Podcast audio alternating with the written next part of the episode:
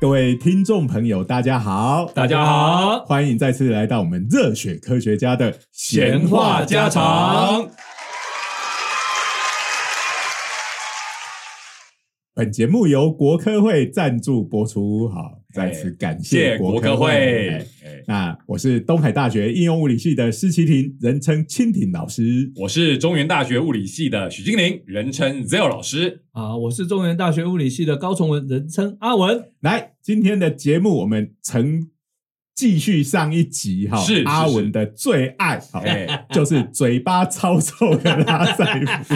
前情提要，我们上一集 如果大家没有听的话，我们讲了这个拉塞夫这个怎么样从边学反。边陲反杀回中央哦，丢掉了他的铁锹，说这是我人生最后挖的一颗马铃薯了。等一下，是铁锹是丢的是铁啊，是丢了铁锹啊，没有丢马铃薯，都都可以丢了。然后呢，就卖力工作，像一个挖洞的野兔子。对，然后以身为一个物理学家而自豪，然后发出豪语。所谓的科学啊，分成两种，一种叫做物理，另外一种叫做集邮。然后就得了诺贝尔化学奖，哈，得了一个极有的奖项。对呀，一个超狂的物理学家，然后呢，拿着他的神奇宝贝宝可梦，这个所谓的阿法粒子啊，去把阿法粒子又做了怎么样的事情呢？然后后来就变成阿文的祖师爷了嘛。哎，来来来，所以我们还是先把时间交给阿文。来来来，阿阿阿文，所以。那个阿法粒子这个东西啊，它又变得什么样的花样？我这边好像刚还闲聊就讲到，就是说他那时候合作的对象还包含了一个我们都知道的名人。因为讲到放射线，大家就会联想到你怎么知道放射线的存在？在我们看老电影的时候，会有一个那个滴滴滴滴滴滴滴哒哒哒哒哒哒哒哒的东西，哎，那个就是所谓的盖格计数器。哎，那个年代哈，就是在冷战威胁的时候。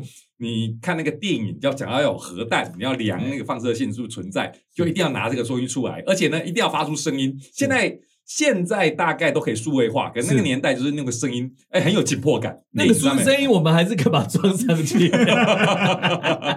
这个以前我们是年轻的时候，其实都有玩过嘛，对不对？对，因为我们小时候是成长在核战的威胁之下，我们是在核战的阴影下成长茁壮的。嗯，哇，原来我们是核战世代。冷战结束的时候，就大概是我们大学毕业，没错，就是那时候柏林围墙被这个推倒了，然后苏联瓦解，对，然后就放起了欢乐颂。嗯，那时候有一种哇。世界它要和真的要和平了吧？对，没错的。不是还有一个历史学家写历史到终点了啊？那个历史学家法兰西斯福山，对对对，不知道跟福山两字有没有关系？我还跟福山蜗苣有关系。对，好，那那个。那这个盖格严格的来讲不是他的合作者啦，盖格算是他的学生，因为后来曼彻盖格不是英国人吧？当然盖格是土生土长德国人。然后呢，因为这个曼彻斯特维呃维多利亚大学呢，这个后来成了拉塞夫的这个领土啊，他变成那边的王者。对，而且还把他的家徽贴在那个正便当的箱子上面的墙壁上，有讲搞不好。会上上一集让大家印象最深刻的，大概就是就是每个学生去吃便当的时候，都要对着这个家徽祈祷，感谢祖师爷赏饭吃。好，然后呢，这个等一下我们讲讲盖格，盖格我们要改革，就是因为。这个拉塞夫是这个名誉名享这个名满名满天下了，所以这个欧洲人，当时的德国人当然呃，大家来来去去的嘛，那个时候还是还没第一次世界大战啊，所以呢，大家就去英国留学啊。那虽然大部分人都说，哎，不是像日本人说跑去德国留学，但德国人跑去英国留学啊。哇，留学就是这么一回事嘛。对，那个国家总有一些我们本国没有的东西，把它带回来。所以这个盖格就去了曼彻斯特。那那时候曼，因为其实啊。当这个拉塞夫到了曼彻斯特的时候，虽然年纪三十出头岁吧，听说变得很懒惰，很多实验的 很多实验都叫学生去做。他不是一个挖洞的野，他现在就是指指挥而已啦，就是嘴巴说说。现在变成一个吃萝卜的家兔，对不对了。现在就是变成是这个兔子王了啊！不过你不能这样讲，这个学者从菜鸟变成大学者的时候，因为他底下就会会有很多的人手嘛，是那就可以他一直想出新的。idea，然后就交给不同的学生，对，呃，或研究员去做。那这样子效率才会高啊。这个是没错。他后来的确说采用这种制度，但他后来到了剑桥也一样，他都有一个学生，等于是他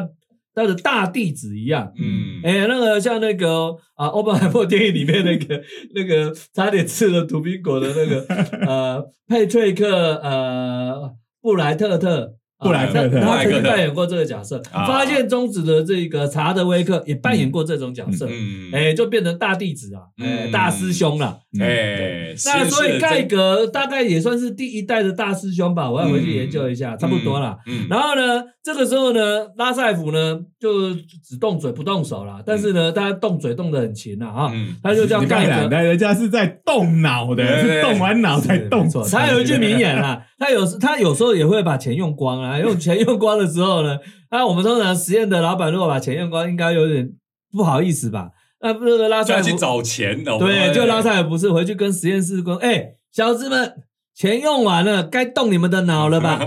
啊。不过我跟你讲，现在的时代又不一样了，在我们学校这个不是我们系的哎这个同事的老师发生了一个惨剧哈，发生什么事情？就是这个学生，因为他们是做实验要用很多耗材啊，是学生就这个实验之后，哎，耗材拼命买，买到爽，结果买到要爆炸，现在都是付钱，你东西已经买进来了，然后拿再着发票去再发钱报账嘛，结果后来发票凑一凑，糟糕，比老师拿到的计划经费炸了，还要多爆掉了。这时候老师得要自己掏掏腰腰包包来填这个洞，你看多惨啊！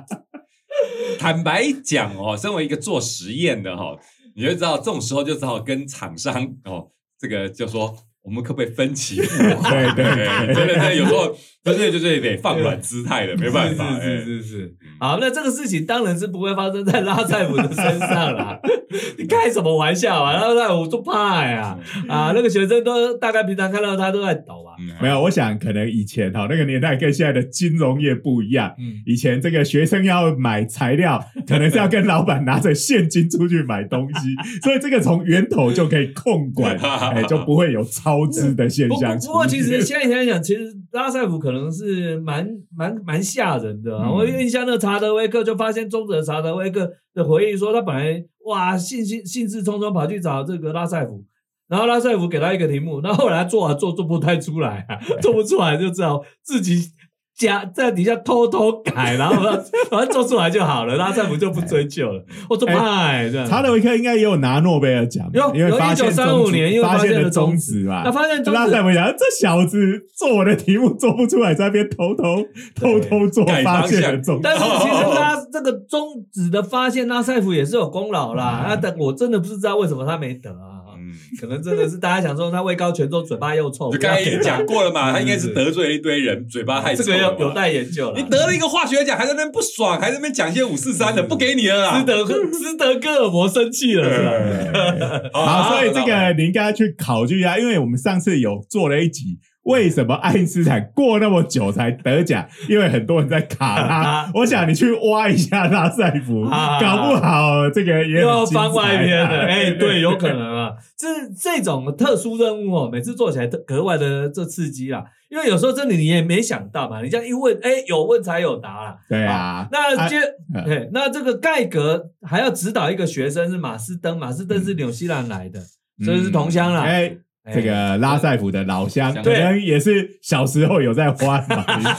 这个我就没有去研究了，应该没有，他可能是家世稍微好一点啊。好，那所以呢，他一开始给他设定的题目呢，事实上一开始哦，就是拉塞夫常常会发现奇怪，这个在阿法粒子在做一些实验的时候，怎么谈到一些不该谈的地方，嗯，他就注意到这个现象。嗯。他就觉得说很怪啊，因为他他的判断说这个原子的，当时他当然相信汤姆森的实验嘛，嗯所以他就就是觉得说那个布丁与葡萄干的那对，个，所以他就觉得说这个个这个事情不太对劲，嗯。所以他就叫这个设计，就叫这个盖格带着拉马呃马斯登开始做一些实验，嗯。测试一下这个到底会不会这个呃阿法粒子会被这个金属什么东西给弹到它就是大角度的反弹。好嗯，这个就是解释一下，其实这个大家可能在中学里头都有读过，因为太标准了，哈所以我想应该中学课哎本、高中课本对。但是大高中的课本一开始就讲这个实验的最后阶段，他没有讲到说对它原来是分成好几步慢慢进行。嗯，但首先就是从为什么会觉得怪怪的开始嘛，哈、对就是因为汤姆森的模型就是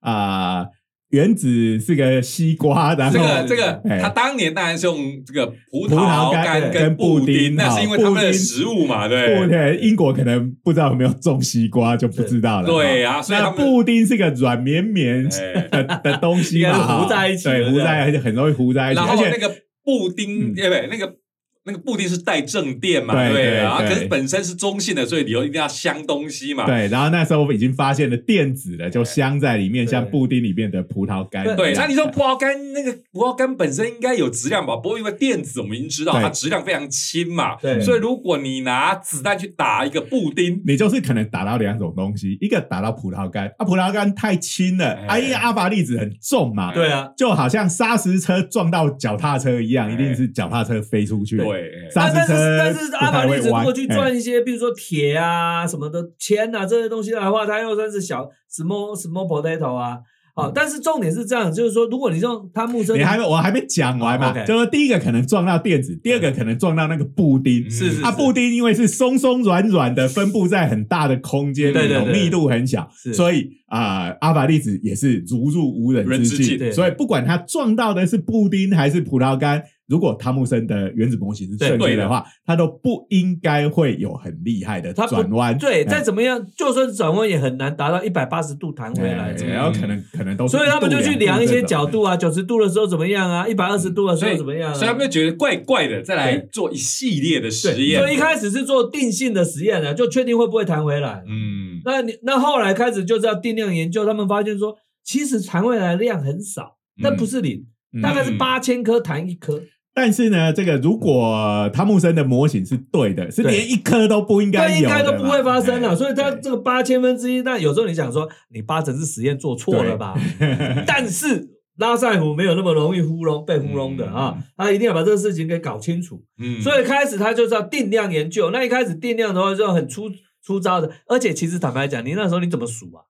它是用所谓的闪光那个闪烁器嘛，就是有特殊的一些金属哈，阿法粒子撞上去会一闪嘛，哎，所以你要做这个实验的时候，你当然不能有有灯嘛，嗯，哎，所以你要在黑暗的暗室里面 做这个实验。那你要八千颗才一颗，所以你要多久啊？对呀，所以你要在暗室里面待很久，一直看，一直看。我觉得啊，如果像我们现在去，大概我会把我的飞蚊症以为是看到讯号，没错，没错，所以大家想象哦，在黑暗的房间哦，然后你做这个实验哦，那个闪光你就每次都得记录下来哦。对，那个年代没有自动记录哦，是。都是人力哦，对。然后那边记录记录。那个时候那连照相术都还没我们有用现在的研究生真的是好命很多，对啊。现在这种所有的感测器就会直接接到电脑里面去，一个讯号进来，哎，电脑就自动记录下来了。在一百年前没有这么好看没有 然后你眼睛看到一个闪光，然后呢记录下来，而且要记录八千次里头才有一次，你可能才看到了一个一奇怪的这个大角度的。不，一开始是不是八千颗弹一颗都不知道，所以他等于是大海捞针嘛，嗯就看过到底有没有弹啊。结果后来他们发现，哎，真的会弹，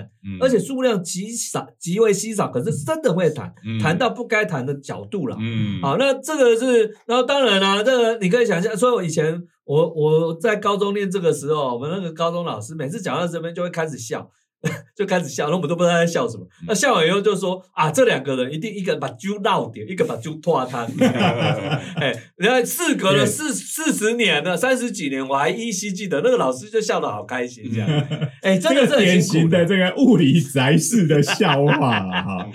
哎对对对真的是很辛苦啊，是很辛苦啊。然后到后来这个确定说真的会反弹以后呢，这拉塞夫当然呢、就就要他的学生一直改一次，一直越改越就是定量。现在就是说，OK，那现在我要知道弹的角度跟他弹回来的数目，嗯，嗯哎，你要做分析。所以它等于这个刚才讲的那那个那些荧幕，对啊就是被阿法粒子打到就会亮一下的这种东西，你就要把它放在各个角度上面，对然后每个角度就都要去数，就是了对所以这个就越来越辛苦了。然后我们在讲这个概念的时候，你一定觉得说，哦，这概念不是很简单吗？我们现在都已经知道了，对不对？就是因为质量集中在原子核，嗯你的阿法粒子就是打到那颗原子核，所以弹回来，所以有大角度的偏转或者是反反弹这样子。是是是，可是刚刚讲到了，阿文讲到了嘛，你这个东西基本上也要量的原因，就是你要一个定量的分析嘛，你要落在一个数学的架构上嘛，你把这个。这个这个概念提出来，你要在数学上面就要去计算哦。根据我们所知道的力学跟电磁学对，我们不只是要说，哎，有这个大角度反弹，可见中间有个硬核，嗯我们还要知道，哎，因为它中间是电荷嘛，对好。正电荷，然后碰到正电荷这个排斥力，哎是，然后牛顿这个第二运动定律下去，嗯把这个轨迹给算出来，是哦，这就难怪拉塞普会说，自然科学就是物理没错，在那个时候，就是只有物理才做得到这样子的事情，这个就是物理嘛，哎能够定量的用数学的语言把整个现象给叙述出来，是。而且都解释的很好。哇，难得这这次你们两个比我还嗨。也对啊。如果你只是在那边在那边讲我跟你讲，哎，如果讲到这不嗨，当初就不会来念念物理啦，了。所有的物理人基本上都是因为认同这件事情才会乖乖地去念物理是，然后呢，在大学里教书。哎，赚最少的，听说要涨薪，薪水会涨了啦。那个以前班上成绩最好，通常都是赚最少的，因为都留在学术界了，通常都是在物理上面念的还不错，就继续念物理，结果就最后薪水是最低的哈。对啊，像我们那时候的同学，我们这一代，我们的哎同学念完硕士，跑去台积电，就是成为台积电的初代干部，对啊哎，都四十岁就退休。对啊，那个如果还活着的话，现在都不知道在哪边云游了。啊。对啊、对那为什么会留在物理系继续做学术研究？就是讲到这个东西会很嗨，对。这就是物理啊。如果你只看到会闪，那个就是集邮啊。那个会闪背后的道理，是。哎落在数学公式上面，而然后且哎。有的那个公式，我都以后就说，哎，来，我去跟你讲，你如果去算某个角度的话，嗯。你就会算到几颗，连这个都可以呃预测未来，，这个就是物理。哎。对，其实，在那个时候，大家有时候会想一想，这个实验真的是很难想象，是因为拜托那个时候他用金箔做实验嘛，金的原子序根本还不知道，那时候没有原子序的概念啦。啊，然后那有时候我在上课的时候问说，哎，那为什么要用金呢、为什么要用金金箔做实验呢、为什么不用便宜一点的金属啊？嗯，哦，那难难道是他想从从中这个哎，捡就是一块下来这个卖吗？这个用这个政府经费 买了这个金来做实验，实验做完了，这个金就变成就变成自己的对，因为它已经是一个做完实验已经是个废弃物了，我就把它回收起来。当然不实验室本人的实验室里头就有一堆这个金的那个大哎，材，所以那你有没有发大财啊？把这些做完实验的金就全部收集起来了。真是太遗憾了，对 没有这种好处。哎事实上呢，当时啊，你可以想象做这种实验有一个难处，就是说你怎么知道你是撞到一一个原子？嗯，因为你可能是撞到十几个原子，甚至上百颗原子嘛，对所以你一定是想要这个要需要好概念，说你要很薄。越薄越好。那什么东西要能够很薄，延展性要很好？嗯什么东西延展性最好？金呐、嗯所以用金箔做实验嘛。对呀、这个哎在现代人这个是常识的，因为看到甚至有人会用金箔来装饰食物。是所以去日本那边，你知道吗？卖金箔冰淇淋，对对对所以我不觉得那会比较好吃啊，对吧？可是这种华奢的代表啊对，对对，那那个是不是那个冲马桶的时候就被捞啊捞的？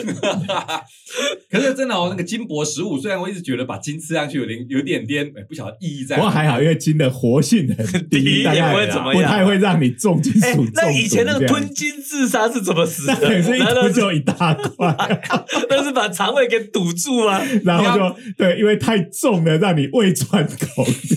哇，这种事还蛮痛苦的。其实真的要吞的吞的够大块，才可能会吞 吞金导致死亡。哇，不容易那真的是一种很很不好的死法、啊。哎，对，所以总之那个金箔都可以拿来装饰，所以知道它做的够薄对，所以不薄的话，这个价钱就会因很贵。为因为不薄的话，你就会很多层嘛。对，啊很多层的话，很多实验的意义就不容易出就有可现了。能呃，我们刚刚讲，哎，汤姆森还是对的啊，只是你每撞撞到第一层，它角度只转一点点，对对第二层又会再转一点点。那你如果很多层，一两层、一两百层，它每一层只这个转个一数学结果完全不一样哎那个就真的会有可能偏折很大的角度了。所以你如果是一个不够薄的材料的话，是没有办法验证对这件事情到底对不对。所以一定要把它拉的非常非常薄。最理想的状态当然就是一层原子啦。他其实做的他大概也没有做到一层，但是就是够好了啦。对，那所以呢，那做这个实验的话，其实你可以想象是要定量的来去研究它，其实不容易，因为他还要研究说那个阿法粒子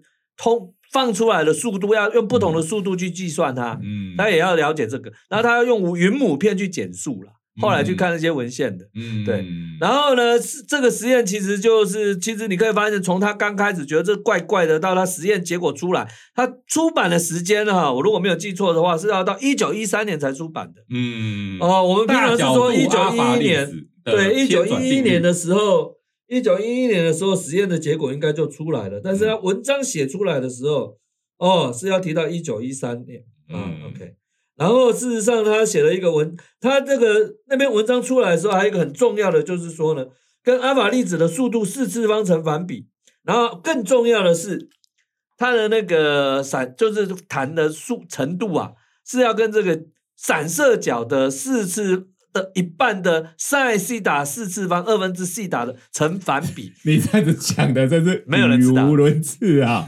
哎，这个就是这样，他那个。散射的角度指的是什么呢？如果这个阿法粒子直直的穿过这个金箔，那就零都没有发生任何的转弯，哎，就是零度。是是。那如果是一撞下去，然后就是掉头回回到这个完全相反的方向，那就是一百八十度好。那这个呃，所以我们就送了很多阿法粒子过去嘛，哈，然后就撞到这个金箔之后，它呃每一颗。的散射的角度会不不一样啊？那我们就在各种不同的角度去量测。我在这个角度有几颗，那个角度有几颗，那就发现这个角度呃，这个出现次数的频率是啊的次数，跟刚才讲的那个散射角的一半，也就是二分之西塔，然后取 sin 之后再四次方。成正比。啊，因为成反比，成反比，哎，对，这个其实，在我们教力学大物理系大二力学的时候，那个教科书里面第九章是有的。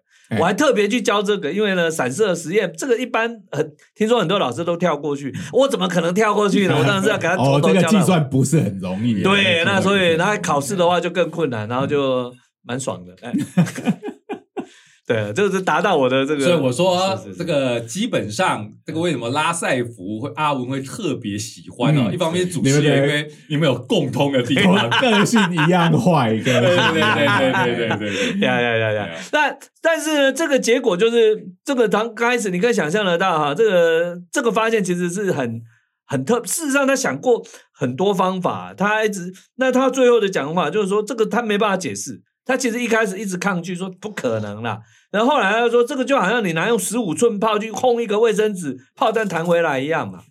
因为其实你如果是汤姆森的的模型的话呢，你可以想象它的质量密度大概是还算正，跟电子层差不多的话，那它电的密度事实上是是只有一千分之一嘛。嗯。哦，那你可以想象那个电荷密度那么低的时候呢，你阿法粒子撞过去，其实那个力量应该是很小的，是不可能产生。那么大的一个偏折了，嗯，那所以呢，这个比喻很好啊，拿炮弹去打一张 卫生纸，它会就是它的原文啊，所以你就知道了，他讲话就是这样子啊，清清楚、直接，哎，那难怪他觉得自己这哇是谁论文写的这么赞，这样，哎，有一点道理啦，他的确在语言上啊，表达事情上。非常有一套，就让你印象很深刻。语不惊人死不休的个性，所以他这个实验当然就是在，所以他一九一三年论文的时候就提到我们上上上回提到的长纲模型。长纲其实不太高兴，是说你怎么一九一三年才讲？前前情提一下，前情提要一下，长纲半太郎。对，我们在上上集提过，就是一个日本科学家到了欧洲留学，然后年轻的时候对于马克思韦尔。对于这种土星环的解释印象深刻，结果呢，就这个印象深刻这件事情，就让他想出来了，就是原子以后的这个结构，用一个这种土星环模型来解释。嗯，那你用土星环来解释的话，也就是非常类似于我们现在的原子模型。那个中间是有个核的，行星绕太阳的那个东西，对对哎对对。土星环绕土星，土星。其实是差不多的，有点类似。的。所以呢，中间那一个呃原子核一样是集集中的大质量集中，的，对，所以某个程度可能就可以来解释这一个拉塞夫看到的情形对，嘛其实拉塞夫事实上尝试过说，我就是进一步做这个实验，他要去确定说那个正电荷到底有多大。但是呢，他当时的技术没办法，所以他做出来的结果是，哇塞，根本就是个点电荷。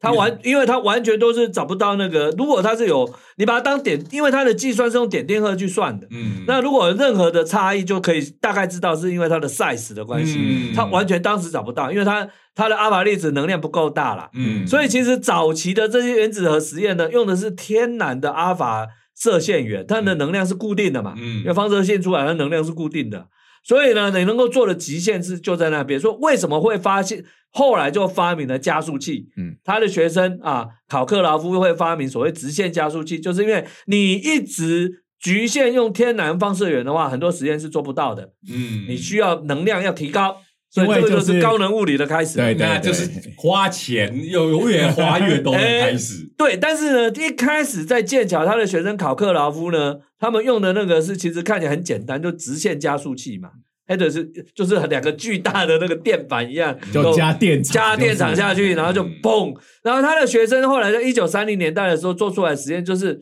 也是用啊那时候用改用质子了啦，用质子去撞这个离原子核，撞成两个阿尔法 particle 嘛。嗯那那个实验呢就很有名，是因为考克劳夫跟他的同学瓦特两个在做的时候呢，那他发那个瓦顿发现有问题，那有讯号以后，马上就把这个老师也叫过来了，因为拉塞夫有交代说，万一有什么的重要要把我找来。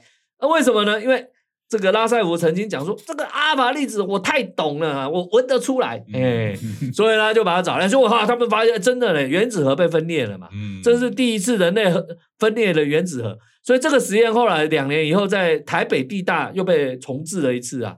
所以这个是台北地大第一次登上科学的舞台。哎 哎呦。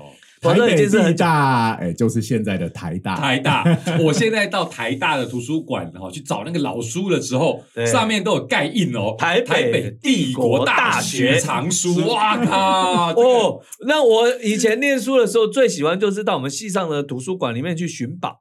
那你就会发现那种印着台北帝国大学的那个馆藏啊，嗯。这一系列那 Air d e p h i c 嘛，那原始的那个爱因斯坦原始的文章啊，什么都有啊啊 s c h r a f t d e p h i c 也有啊，然后还有很多的日文、那种德文的书啊。有有有有有哎有有，哎，所以你那时候就是还是在旧馆，对不对？对对对对，旧馆，因为那个时候是可以进去一本一本翻的对，那个旧馆应该就是日本时代的建筑，对，但是那个图书室是新盖的嗯，啊，图书室新盖它延伸出来的嗯，对，那是二号馆。嗯二号馆哎，哦，二号馆的故事，这有机会我们不不不，我时间已经被用的差不多，因为拉塞夫还有很多事情要讲，嗯，所以我们应该在未来的某一集会讲跟台北地大有关的事情对对，未来未来先吧。我我好，来今天正文策啊，所以我们还是回到这个拉塞赶快赶快赶快，哎对。对那当然做做完这个实验之后，他一九一九年还做了另外一个实验嘛，就是证实了这个质子，质子就是氢原子核。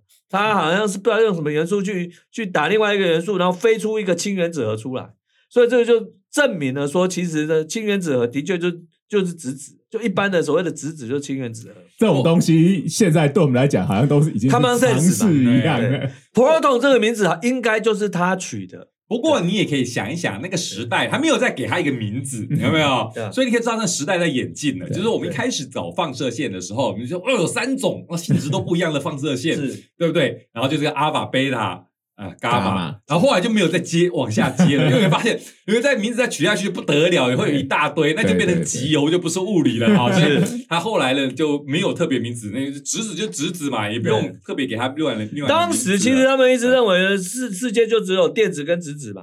嗯那后来其实中子的发现，拉塞夫也是有功劳的。哎第一个提出中子这个概念的人其实是拉塞夫。拉塞夫就想说，哎，奇怪呀、那如果原子核真的存在在那边的话，那为什么这些？那他又知道质子的时候，那现在就那些正电荷，正电荷就是质子挤在一起。说折子一群臭男生怎么可能挤在一起？因为这个全部都带正电，那就会而且所以他又挤在一个非常小的空间里对啊，面。那太恶心了吧？都是什么 棒球社的这个 休息室吗？好啦，我们的比喻太恶心了，重点就是库伦次力嘛，我们讲对，同性所相斥嘛以当时他不他的想法就是说，那大概因为当时只知道电子跟质子啊，嗯那他就说，那搞不好质电子就在里面穿针引线，就当棒球社的经理一样传递 传递合力嘛。等一下，你对棒球社的经理有什么哎误会吗？大概不是长从泽长泽雅美吗浅仓男来的印象。我我以为棒球社的经理长得都像长泽雅美一样，这是从恋日本棒球恋爱漫画得到的印象。我没有看漫画我是看电视剧啊，电视剧啊好啊，电视剧是漫画改编的啊。我知道，哎我知道哈哎。那那这个概念呢？那所以他就想说，可是如果这电子在原子核里面的话，那个质子跟电子一吸，啊，不就变成看起来像没带电的吗？嗯，所以当时他就提出这个中子的概念。他说，有时候一个原子核里面，你可能会看到像是没有带电的东西。嗯，那当然，这个概念我们今天回头来看是错的。中子并不是电子加质子嘛，电原子核里面也没有电子嘛。不过这个其实没对他来讲是有点困难，因为当时他们知道贝塔衰变会放出电子，那你当然想说哦，因为原子核里面有电子，里面有电子，我觉得这个是这样子的猜猜想好像合理也是蛮合理的。嗯所以其实拉塞夫在做这些这个推测的时候，你就觉得说，哎，超合理的，超有的。他有没有说哇？这个推测是谁提出来的？真是太听起来真是太有道理的啊！原来就是我。没有？但是这个就是他后来玩，太多人就会觉得你是老人痴呆。那所以那个查德威克他就是他的大弟子嘛，就是当时。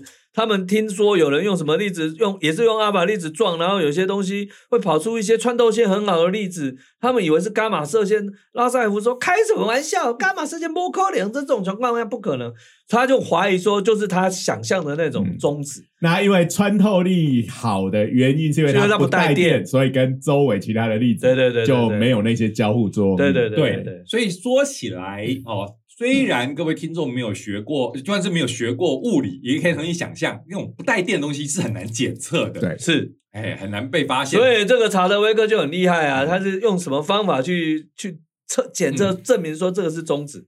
哦，那这当然就是呃量子英雄传说里面这个后面第五季啦，第五季。所以你第五季你知道，哎，我请问我们现在是第几季？第我们现在还在第一季啊，还在第一季啊？第二季已经基本上快完成了啦。我们已经在预言第五季了，我们第一季都还没完就要预言第五季，我没办。法，人物那么多啊，这个核子物理是到后面才出来的、啊。这个简直就是我们动漫画界里的五星物语，好，对，开始 都一开始就我都设定好了，明年的时候要刚好讲第三季，就是这个矩阵力学啊。所以啊，这个海森堡，我们在这里就要提醒我们的国科会的长官哈，别砍，哎别砍，对这个砍下去，我们 这就没有了。我们这个长篇大史诗的这个大合大合剧就要被腰斩，就变成剧场长版的国。科会长官，你砍了，你这样对得起查德威克吗？我们就会把他他第五季才登场，你就把他砍了，人家好歹也是有得诺贝尔奖。中子哎，中子多重要啊！好了好了，我们先预告一下，后面会那其实这个拉塞夫还有都名言，我想这个时间的关系哈，我想最后的哎还还有还有几分钟的啊时，间，那我想呢，这个大家都之前我们这个欧本海默被我们吵的吵，觉得很烦的，但还是要提一下，这个当年希拉德提为什么会提出连锁反应呢？他是被激怒的，他被谁激怒的呢？啊，就是这个啊。拉塞夫，因为当时在一九大概是一九三六年还是三三六年的时候，还是三七啊，这个拉这个希拉德呢流亡到了伦敦，然后听了拉塞夫的演讲。你知道英国的演这个大科学家常常要做公开演讲，对一般的哦对他们这他们的传统嘛，他们的传统法拉第就讲科普就对了法拉第的圣诞节演讲，这个大家很有名的嘛哈。那他就拉塞夫就呛现在说啊，最近有些阿 C 哈，攻什么原子能，什么原子之间的能量释放出来就多厉害多厉害。我说我我拉某人告诉你啦，那个是 moonshine 啦。那 moonshine 是什么呢？木就是月亮，那 shine 就是闪光嘛，就是照在地上，就是就翻成英文啊，看就是说瞎扯啦，鬼鬼扯淡。嗯哎，那、你知道拉塞夫讲话就很像因为，因为这个月亮这个字哈，是。基本上跟这个疯狂努努联纳尼克嘛。对努纳尼克，努纳尼克对就是月球的这个字根，嗯。就好像月亮就会月光光，星光，哎，月光光，星心慌慌慌啊。是是是。对。对，因为它是代表阴跟阳里对面阴的那一面。对所以呢，这一个希拉德听了以后就觉得说，干嘛呢？哦，他也是很有个性的人嘛，嗯。所以他回去就想说，其实虽然他大概知道原子能不太容易释放出来嗯，啊，除非因为一次一次反应释放出来的能量太少了，不是很大嘛。嗯，那如果可以一直持续发生呢，嗯。所以他有连锁反应的概念。嗯。虽然他还不知道核分裂，但是他有连锁反应的概念。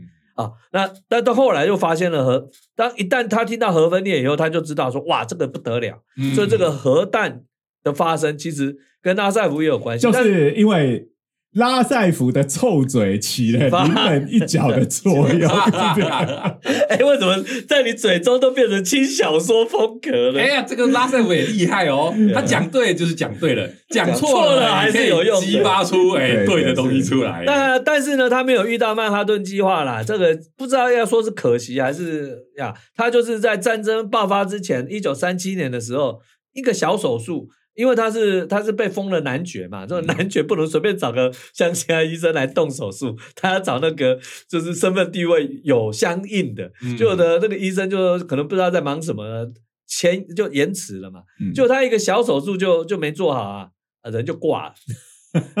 真是，所以他其实年纪也没多大，那他又没有小孩嘛，嗯他有一个女儿啦，他女婿也蛮有名的，后面也许啊应该不会提到 Flor 啊。那那个，但是他女婿虽然算是迪，好像是迪拉哥的老师的样子，对，但是他女婿并没有非常有，而而且也没有办法承接这个爵位了，嗯哎、所以他的爵位就没了啊，就嗯反正无所谓啦，一代一代男爵就这样子，嗯。不像 Rally，Rally 人家那个是先当男爵才来做物理的，哎，还有那个 Boy，他也是传到他是第六代还是第他是七代的？第七代。他，哥哥是第六代。代，对，他是第七代，他他哥跟他都没小孩，说是远房的堂弟接是第第八代，现在是第九代，我有去研究过。对，哎呦。哦目前还活着的，啊，那已经是跟他们没有直 直接的关系，远房的堂亲了啦。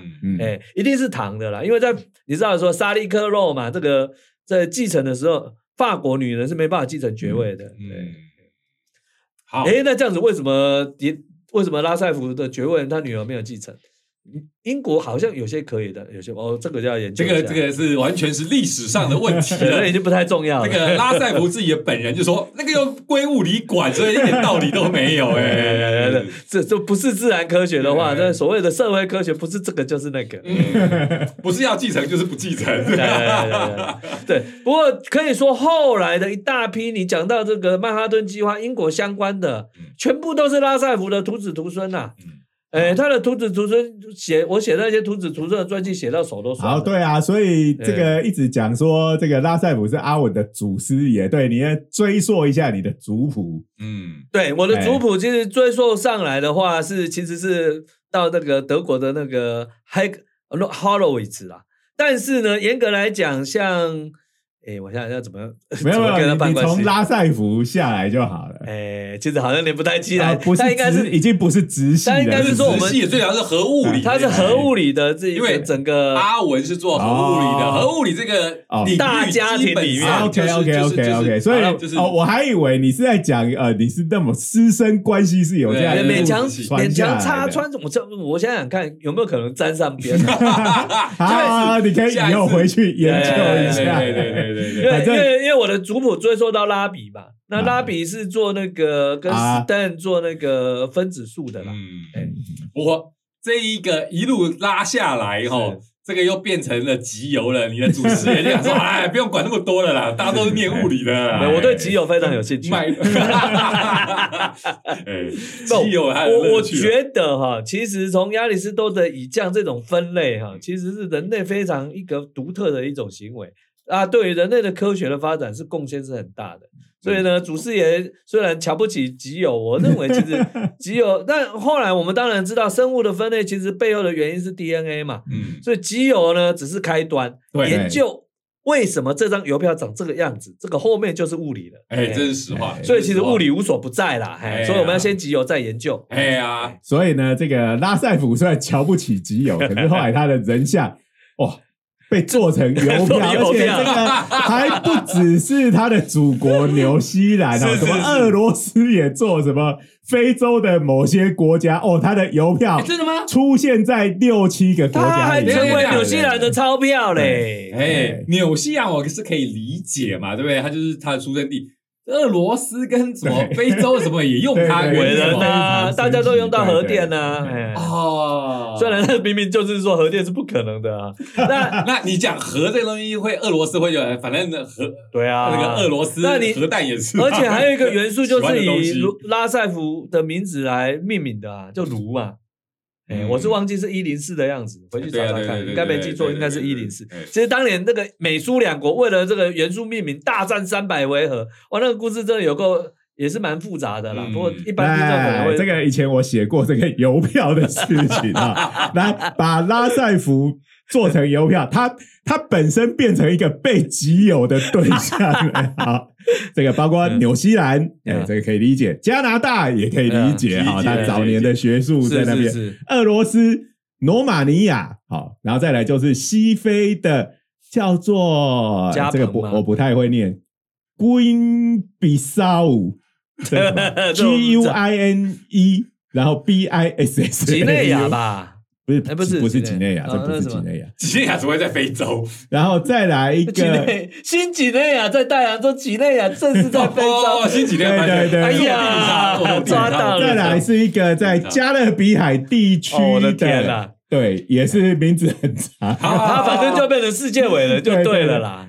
Antigua and Barbuda，巴布达大概是知道，那前面那个是哎什么瓜的西瓜但想起来可能是两个岛合起来啊那种国家对对对，哎所以你看，哎，这个是不是也是因为他吐槽的那句话，大家就把它拿来当油 吐口水了，大家想要吐回去的，不是，连连邮票在这背后噗噗噗，现在还有吗？以前那个邮票不是都要这样喷一下口水，然后才能粘上去？就是背后的胶是对。啊水对啊胶对对？啊对啊。现在还有，现在还有。哎没有，因为现在很太早很没写信了。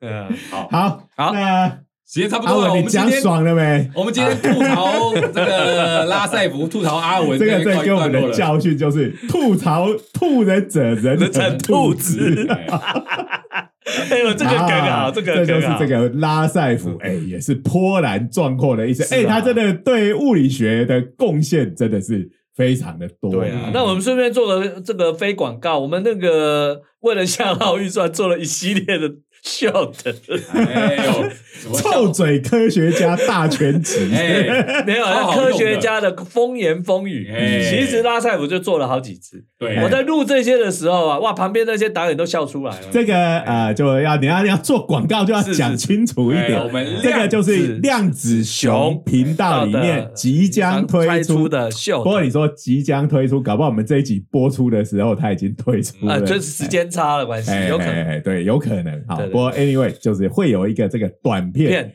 系列，一分钟短片，就是物理学家的大吐槽时对间啊。哇，其实一分钟也真不见得的是吐槽啊对，各式各样物理学家的小故事或者是小名言，对，也有悲伤的故事，也有快乐的故事，哎也有也有荒唐的故事，也有哎非常爆笑的故事。对好，那这个就请大家期待哈。那你想要看到这些呢？当然就要去订阅我们的量子熊频道啦。对对，哎。